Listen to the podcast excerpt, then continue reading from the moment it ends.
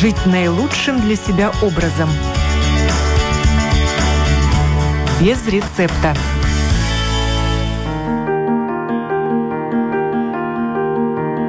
Под лежачий камень и вода не течет. Не будешь заботиться о здоровье с молоду, не жди ничего хорошего к пенсии. Как не сидеть сложа руки, чем заниматься, чтобы тренировать мозг и почему важно наоборот усложнять себе жизнь вместо того, чтобы идти легкими путями. Об этом говорим в программе «Без рецепта».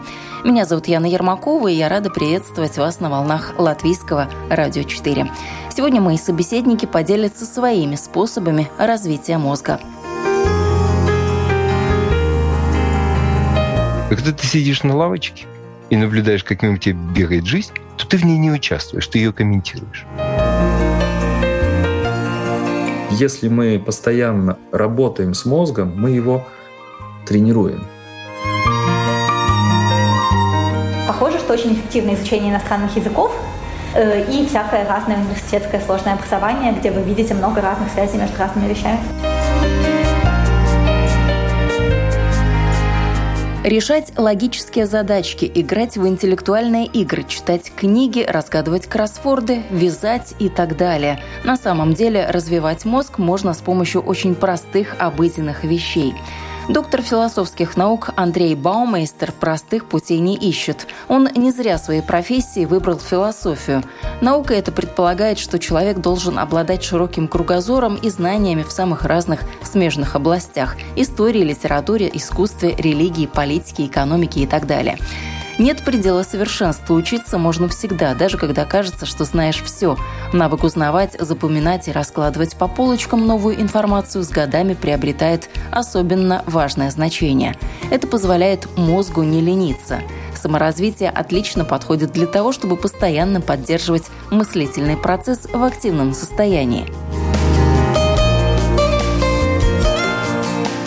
Нейробиологи, они говорят, что постоянный путь вот такого саморазвития, чтения, общения, пополнения вот этих вот э, своих нейронных э, связей, он продлевает э, долголетие, по крайней мере, ну, перспективы такие есть. Вы как к таким относитесь? К такой обратной стороне, что знать я буду больше, жить я буду дольше? Конечно, да, согласен. Тут дело в том, что, например, поскольку я преподаю философию сознания, это тоже один из моих интересов, мне иногда спрашивают, а смотрели ли вы Курпатова, Андрей, читали ли вы? Ну, конечно, когда-то смотрел, когда-то читал.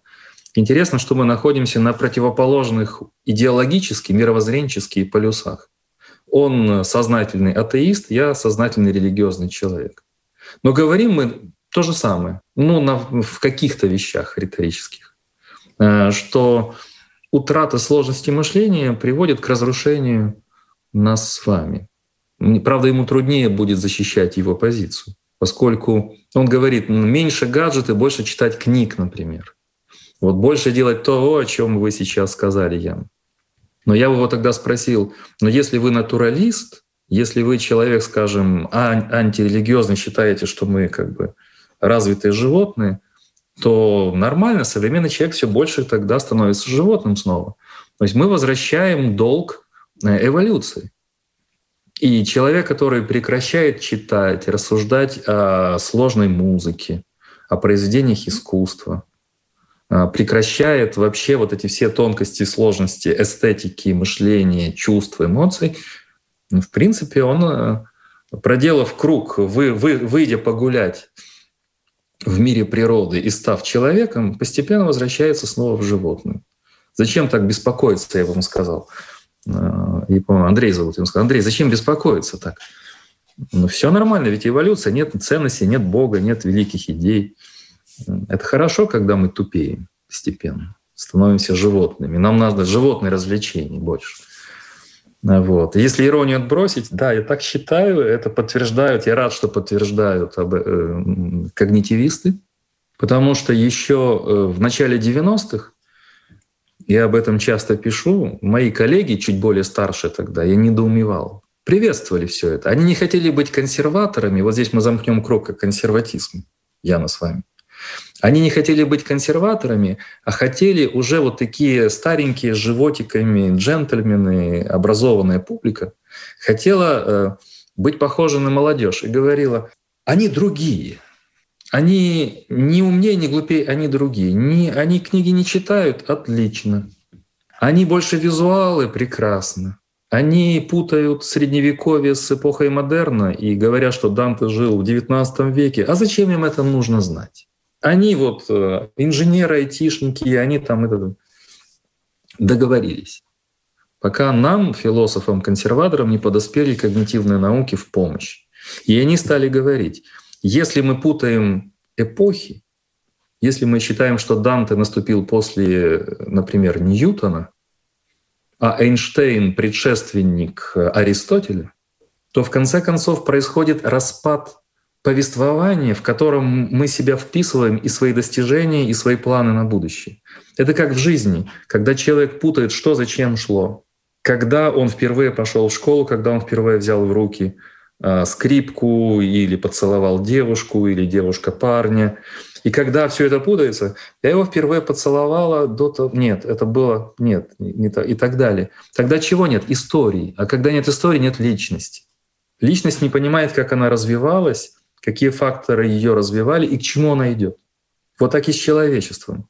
А книги, музыка, искусство, человеческое общение — это фундамент выстраивания личности. Если мы не читаем, не пишем, причем пишем рукой, не рисуем, не играем на скрипке, на фортепиано, не учимся говорить о сложных вещах, ну что, возникает э, проблемы с мозгом, проблемы с э, пониманием. Возможно, такой человек удобен для центров власти определенных, но мне кажется, что это не безрадостное будущее. Ну и тут я вас не могу не спросить, играете ли вы на скрипке сейчас? Нет, Или нет, вы возьми, положили на полочку и забыли, возьми, как что-то прекрасное, нет, что было в вашей жизни? У меня рано очень умер отец, когда мне было 13 лет, и я учился в музыкальной школе нужны были деньги, я уезжал в большой город учиться живописи. И скрипку мастеровую, как это обычно в музыкальных школах и в училищах. Тогда в советское же время, немножко другой был рынок. Тогда через учителей мы покупали, вот у меня была мастер, мастера скрипка, ну не такая уж а, супер мастера, но не, не фабричная. Начинала с фабричных скрипок, а потом была... Я должен был ее продать, чтобы иметь какие-то деньги. Продавали картины отца, это было начало 80-х годов к сожалению, нету скрипки. А, вот. А, но учеба игре на инструментах музыкальных дает нам больше, чем исполнительское мастерство. Дает нам, во-первых, возможность понимать музыку и внимательно следить за музык... развитием музыкального сюжета. Вот если брать школьника, вот давайте эту тему так вот если завершить, вот брать школьника, а на Западе стало модным, вот у меня есть собеседник и знакомый Владимир Кравник, это шахматист известный. Он, его тоже там в Индии он недавно был, там год назад, с детьми занимался. Э, в западных школах, европейских школах шахматы — часть школьной программы. Не знаю, как в Риге. Для чего? Для концентрации. Потому что дети сегодня расконцентрированы. Если ты следишь за, умеешь в уме а, просчитывать хода наперед, извините за сленговые там хода, не совсем литературно. Точно так же, если ты умеешь следить за развитием, например, сонаты, симфонии, хотя бы минут 10-15, у тебя появляются возможности для того, чтобы лучше мыслить и для того, чтобы лучше чувствовать и воспринимать. Если ты можешь рассматривать картину минут 10, это то же самое, фиксация. Поэтому необходимо детей учить музыке э, и вообще учить разбираться в произведениях искусства на уровне даже физиологии, для того, чтобы человек мог сконцентрироваться, внимательно выслушать мысль. Вот вы работаете на радио, чтобы он просто мог пять минут послушать радио, восприняв то, что ему говорят. Потому что большинство людей воспринимает все как фон. Ну, там кто-то говорит каким-то голосом, не понимает. Поэтому необходимо музыкальное образование для этого, для концентрации, для развития чувств. А у Черниговской э, Татьяны, по-моему, зовут, давно был пример, взятый из западных журналов, э, что меньше шансов заболеть э, деменцией в зрелом возрасте. Потому что слух, когда человек играет на скрипке или на фортепиано, Это же слух связан с мозгом. И если мы постоянно утончаем, работаем с мозгом, мы его тренируем. Он по-другому звуки воспринимается. Так что те из ваших зрителей, слушателей, которые еще думают сдавать детей в школу, мы с вами занимаемся рекламой. Ну, рекламой хорошего дела, согласитесь. Да, давайте, ну, а пишете да. ли вы, если музыка хорошо, она э, где-то с вами, она, она пассивно присутствует, может быть, пишете, может быть... Э, это невозможно, потому что я э, ставлю себе очень амбициозные планы и сразу работаю по очень разным направлениям. Я уже к 50 годам пришел с осознанием того, насколько много пробелов в моем понимании мира, людей, культуры, истории, литературы. И я э, по латинскому изречению, преподавая, обучаюсь.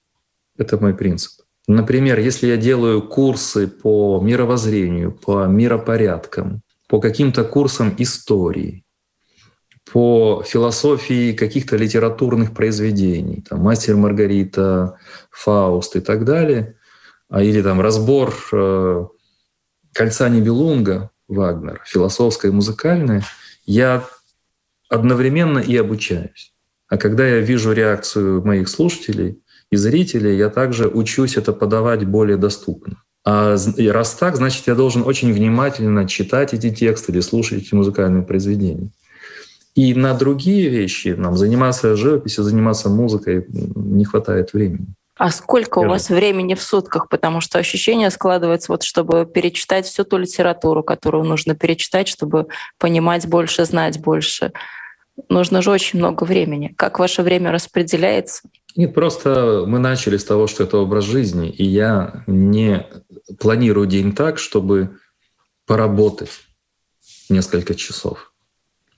Поскольку это образ жизни, я даже не рефлексирую, сколько времени на это уходит. Но это с утра до вечера идет процесс с перерывами на путешествия и прогулки по парку.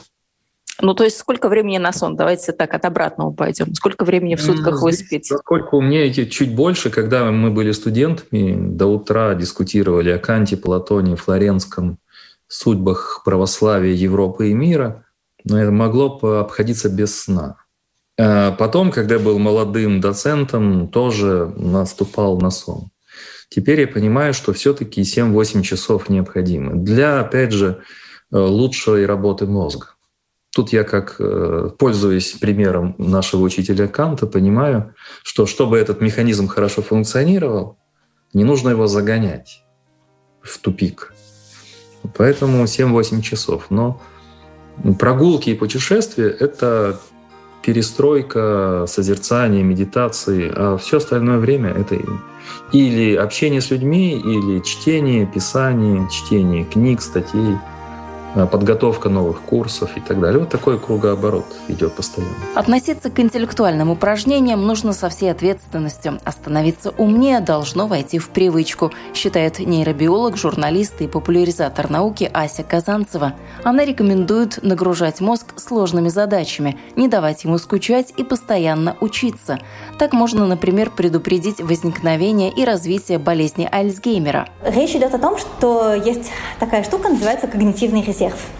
Э, когнитивный резерв – это, грубо говоря, количество синаптических связей, которые мы нарастили между нейронами. Э, вообще главное открытие нейробиологии 20 века в том, что каждый раз, когда мы чему-то учимся, мы анатомически меняем мозг. Э, каждый раз, когда мы чему-то учимся, те нейронные контуры, которые мы используем, укрепляются, развиваются, в них появляются новые синапсы. И это приводит к тому, что у мозга увеличивается запас прочности. В современном мире такое увеличение запаса прочности мозга и его тренировка получили отдельное название – нейробика. Так в одном слове соединили нейроны, аэробику и получили фитнес для мозга. Мозг человека любого возраста, расы и пола имеет одно интересное свойство – нейропластичность. Это способность развиваться под влиянием жизненного опыта и восстанавливать утраченные, например, в результате инсульта, нейронные связи. Наблюдать чудо нейропластичности проще всего у детей, отмечает физик и музыковед Алексей Насрединов. Алексей – автор более 20 научных и научно-популярных работ, в том числе книг по физике и анатомии музыки. Он посвятил немало времени изучению мозга и его способностей и говорит, что важно с раннего возраста заниматься музыкой. Дело в том, что связанные звуки воспринимаются не одним участком головного мозга, а сразу многими, и это может пригодиться во взрослом возрасте. У ребенка по сравнению с взрослым человеком на порядок больше синаптических связей. Казалось бы, можно было бы ожидать наоборот, что их мало, а потом с обучением они формируются. Но у ребенка изначально их очень-очень-очень много. То есть природа создает людей с запасом. Потому что неизвестно, какие связи понадобятся взрослому человеку, э, когда он попадет э, в мир. Он может родиться в джунглях, может родиться э, во льдах. Ему могут понадобиться разные умения, навыки. Он может говорить на китайском или там на суахили. Разные понадобятся синаптические связи между разными областями головного мозга. И человек в 4 года, у него их очень много. Почему говорят там все дети гениальны? Потому что у них связей существует столько, сколько у взрослого человека ему даже представить невозможно. Они совершают фантастические вещи. А остаются во взрослом состоянии только нужные, те, которые используются. И чем более разнообразной деятельностью человек занимается, тем больше этих устойчивых связей сохранится во взрослой жизни. А музыка, она использует как раз самые разные области головного мозга, и просто человеческий мозг не знает. Может быть, они действительно ему понадобятся в будущем. Он не знает, он их на всякий случай сохраняет. Береги мозг с молоду, так говорят и ученые, которые заняты проблемами старения. Способность мозга растить новые нейронные связи, как только что отметил Алексей Насрединов, хорошо работает в детстве и в молодости, а вот дальше она ослабевает. Поэтому чем больше учился, будучи ребенком, и в юности, тем больше шансов встретить старость в здравом уме и трезвой памяти, продолжает нейробиолог Ася Казанцева. Вот в Австралии есть такой Tasmanian Brain Project, суть его в том, что берут пожилых людей старше 60 лет, и они записываются в университет, ходят на лекции, сдают экзамены, делают домашки, и потом их тестируют, э, сравнивают с людьми, которые не ходили в университет, и выясняется, что это, конечно, улучшает их э, абсолютный уровень абстрактных знаний. У них, конечно, от, этого, от этих занятий в университете расширяется словарный запас, улучшаются какие-то ассоциативные возможности Э, ну там э, расскажите, чем ворон похож на письменный стол и так далее. Но при этом на каких-то более базовых функциях, типа способности к быстрому запоминанию новых списков слов э, или к тому, чтобы, допустим, быстро придумывать какие-то ассоциации, быстро производить какие-то математические вычисления, удерживать одновременно несколько объектов в зоне внимания. Вот на эти вещи не очень-то хорошо вот это образование в пожилом возрасте влияет. Э, то есть э, какие-то базовые способности мозга, когнитивным, э, возможно, базовые когнитивные возможности мозга уже не очень сильно улучшаются, если вы ходите в университет 60, и одновременно известно, что у тех, кто ходил в университет 30, как раз это оказывает благотворный эффект, они потом медленнее развивают нейродегенеративные заболевания, то есть похоже, что тренировать мозг и наращивать запас прочности лучше, когда вы еще молодой, когда у вас хорошо растут нейронные связи, чем когда вы уже пожилой и нейронные связи растут не так хорошо потому что на тот же самый объем переработанной информации э, вы сможете больше новых нейронных связей нарастить. Э, это выгодно, это удобно, поэтому если вам сейчас 30 и вы думаете, что вам делать в своей жизни, то сходите-ка вы лучше в аспирантуру э, или в магистратуру. Это даст вам хороший задел прочности на старческую деменцию через 40 лет. И когда мы говорим о том, какими конкретными вещами заниматься, то похоже, что чем более сложное действие и чем больше разных отделов мозга оно вовлекает, тем больше от него пользы. Э, то есть, скорее всего, все вот эти вот игры для развития мозга, типа поместите красный кружочек на зеленый квадратик, они хорошо тренируют способность помещать красный кружочек на зеленый квадратик, но не особо развивают какие-то другие остальные функции мозга. А похоже, что очень эффективно изучение иностранных языков, э, похоже, что очень эффективно игра на музыкальных инструментах – Э, и всякое разное университетское сложное образование, где вы видите много разных связей между разными вещами. В свое образование Михаил Крикунов, бизнес-тренер, преподаватель, бизнес-консультант и кандидат наук, вкладывал всегда. Именно поэтому освоил несколько профессий, активен в профессиональных сообществах своей страны и развивает в Украине, откуда родом, социально-экономические проекты. Михаил, сколько себя помнит, всегда был человеком деятельным.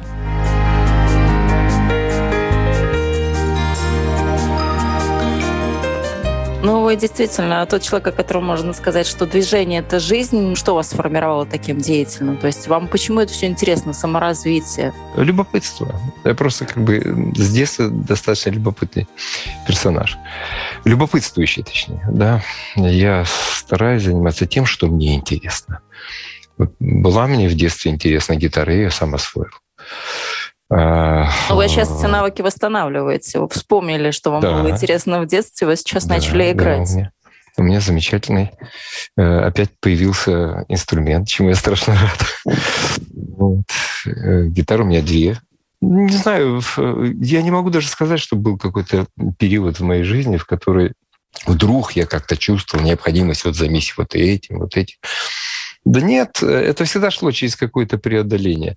Ну, знаете, э, вот сейчас у меня идет э, какой-то новый период, э, потому что предприятия, ну, с которыми я работаю, я работаю с бизнесом очень много. Корпоративные программы, программы развития, консалтинг и, и, и так далее, мотаясь по всей стране и, и дальше. И вдруг э, посыпались э, такие просьбы в начале, теперь уже заказы, потому что уже есть что предлагать, на курсы по критическому мышлению по системному мышлению, по дизайн мышления. Слушайте, вот этих...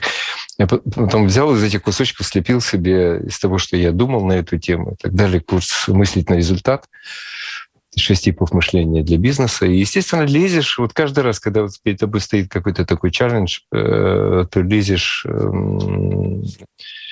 начинаешь изучать, смотришь, а что известно, а что нет. В общем-то, как бы ни было, я человек довольно систематичный, и постоянно, если что-то мне попадается, это складывается какую-то папочку, сейчас это сделать легко, это все в виртуальном пространстве. И если ты не забываешь, где что лежит, то это в нужный момент может быть извлечено и приходят довольно интересные мысли. Прошлым летом, например, по просьбе представительства НАТО в Украине, мне пришлось сделать достаточно большой курс по критическому мышлению для аналитиков Верховной Рады нашего парламента.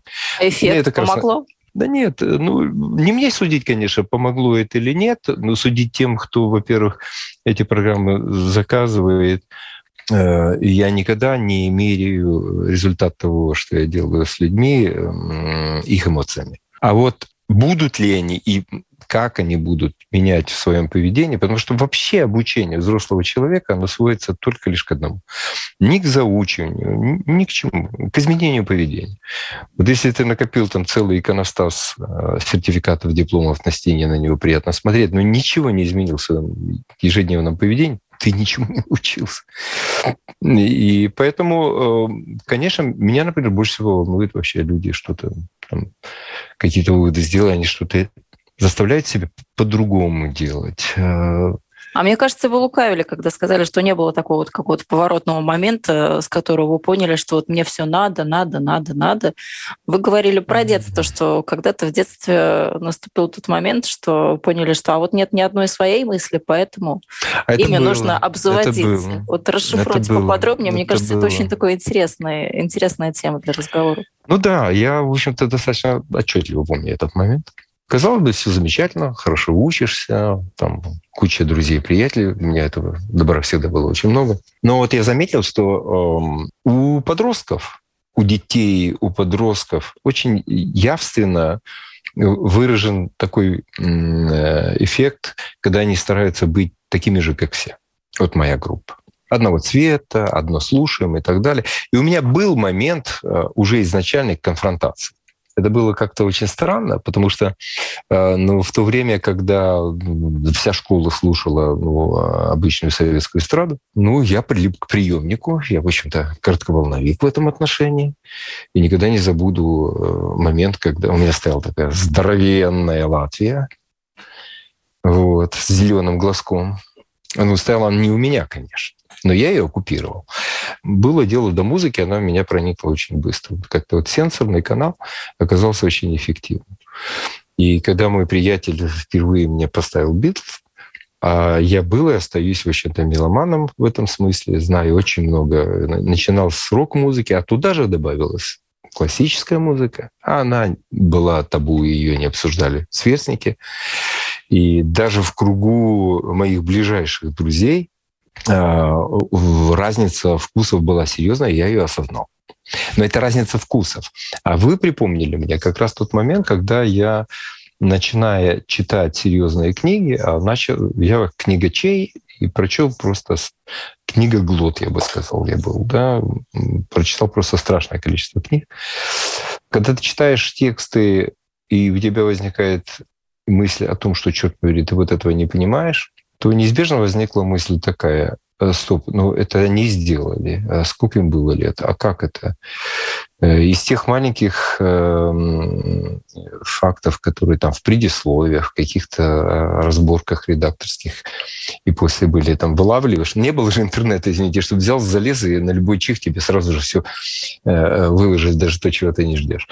Вот. Да, меня очень здорово заботила мысль, что я не оригинален, что я не, не самостоятелен. Это очень грустно, но я не породил ничего того, чем бы, чтобы мне себе самому можно было бы предъявить как такую точку опоры. Я это помню как остро негативное, очень неприятное ощущение. Очень неприятное. Такая какая-то... Ну, картина мира рухнула.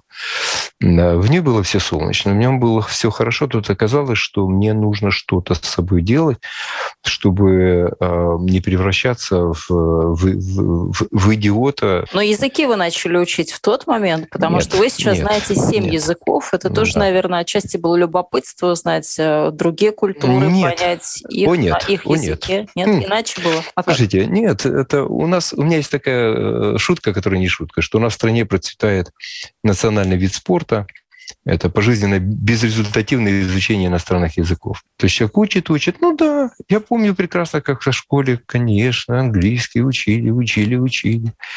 И что? Вот если бы я не увлекался музыкой и, в общем-то, не пел Битлз и так далее, вот через музыку в меня входило куда больше. А вот человек, выучивший все возможные правила в столкновении с носителем языка, потом чувствует себя полным истуканом, потому что на самом деле мешает ему не это. Поэтому самый популярный язык в мире, самый распространенный, это плохой английский. Да, вот его как-то, вот, когда человек не стесняется, ему просто нужно вот это сказать. И вот когда тебе нужно это, вот будете смеяться, но я вот в таком состоянии, да, что-то там могу переводить. Замечательно переводил технические тексты. Считайте, не зная языка. В ВУЗе, а потом, когда я столкнулся просто вот нос к носу с необходимостью разговаривать, понимать и так далее, вот тогда началось для меня обучение языку. И реально английский я выучил от неизбежности. И потом во взаимодействии с постоянно растущим количеством людей вдруг э, понимаешь, что ты уже, в общем-то, можешь спокойно, нормально переводить. Сейчас бы я бы не стал бы э, вообще даже пробовать э, ну, там, соревноваться с каким-нибудь профессиональным переводчиком. Но что касается соревнований, тут тоже не могу вам вашу фразу не припомнить, что соревнуется человек, э, как и в беге, только с собой, Сам ни собой. с кем другим. Только так.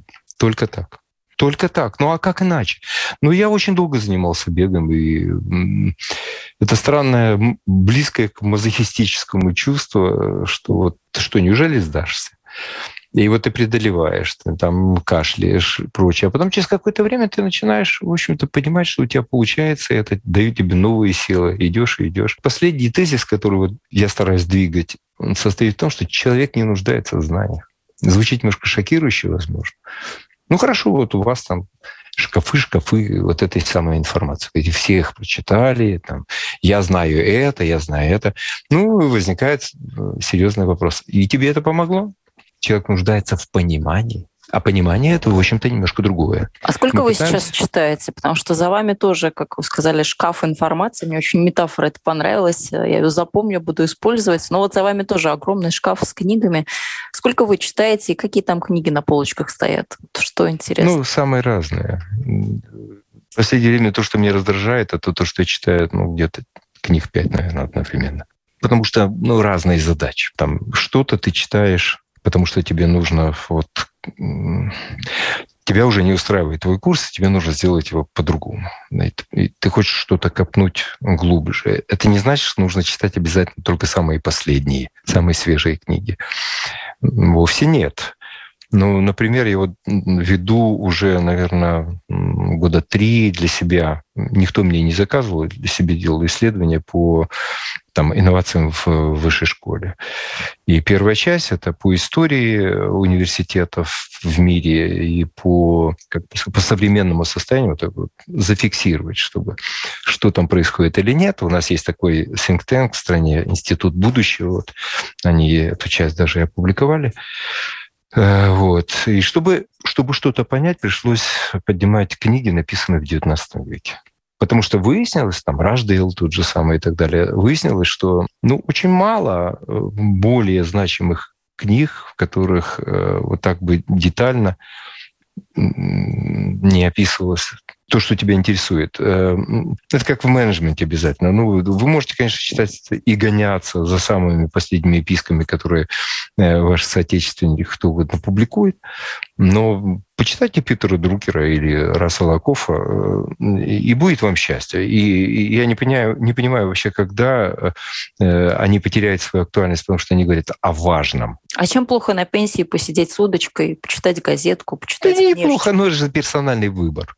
Есть только одна маленькая деталь, которую я, я лично замечаю и которая меня не радует. Вот хороший человек, активный образ жизни, все прочее, вышел на пенсию, теперь отдохну. И садится он на лавочку, и очень быстренько он деградирует. Как бы это сказать? Он стареет. Это не вопрос возраста, это вопрос интереса к жизни. А когда ты сидишь на лавочке и наблюдаешь, как мимо тебя бегает жизнь, то ты в ней не участвуешь, ты ее комментируешь. А вот вся-то и э, штука в том, чтобы человек этой жизнью занялся, перестав ее лишь комментировать. Как нужно? Вот что нужно? Как нужно заняться собственной жизнью, скажем, уже в таком возрасте, ну, там, пенсионном или, допустим, когда пришло осознание? Ну, это, не, это, это не зависит от возраста еще. Это зависит просто от толчка. Ну, нужно просто сделать то, что тебе интерес, интересно, начинать с небольшого. Тут невозможно дать какой-то универсальный, мне кажется, совет. Ну, нужно просто заинтересоваться собственной жизнью, черт возьми. Сколько же можно? Ну, совершенно понятно, что э, человек живет и будет жить дольше сейчас. Он уже живет дольше. Насколько я помню цифры э, демографические, дети рождения 2007 года, из них 50% доживет до 103 лет. Человек 60 лет в Европе уже не старый человек. Это как бы вторая молодость. Не знаю, какая. Там, впереди еще третья.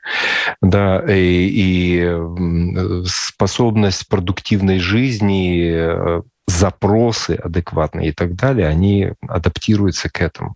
Ну, а я... здесь проблема даже у молодых, что они, ну, опять, не Есть, касаясь возраста, конечно. что им неинтересно жить. Ну, значит, это они старые уже, понимаете? Э, вот это же это ж все тоже э, стереотипные иллюзии. Это вот кто такой старый, кто такой молодой. Молодой человек – это тот, кому, кому любопытно, кто хочет, кто цепляется за то, что ему интересно. Не потому, что это нужно, а потому, что это интересно, это ему нужно. А вот когда этот интерес уходит, он превращается в старого человека. И поэтому есть люди э, очень-очень, скажем так, пожилые, да, которые, в общем-то, ты их этим словом ну, не назовешь никогда. Глаза горят, шесть дыбом, бегает везде, даже если в кресле понимаете?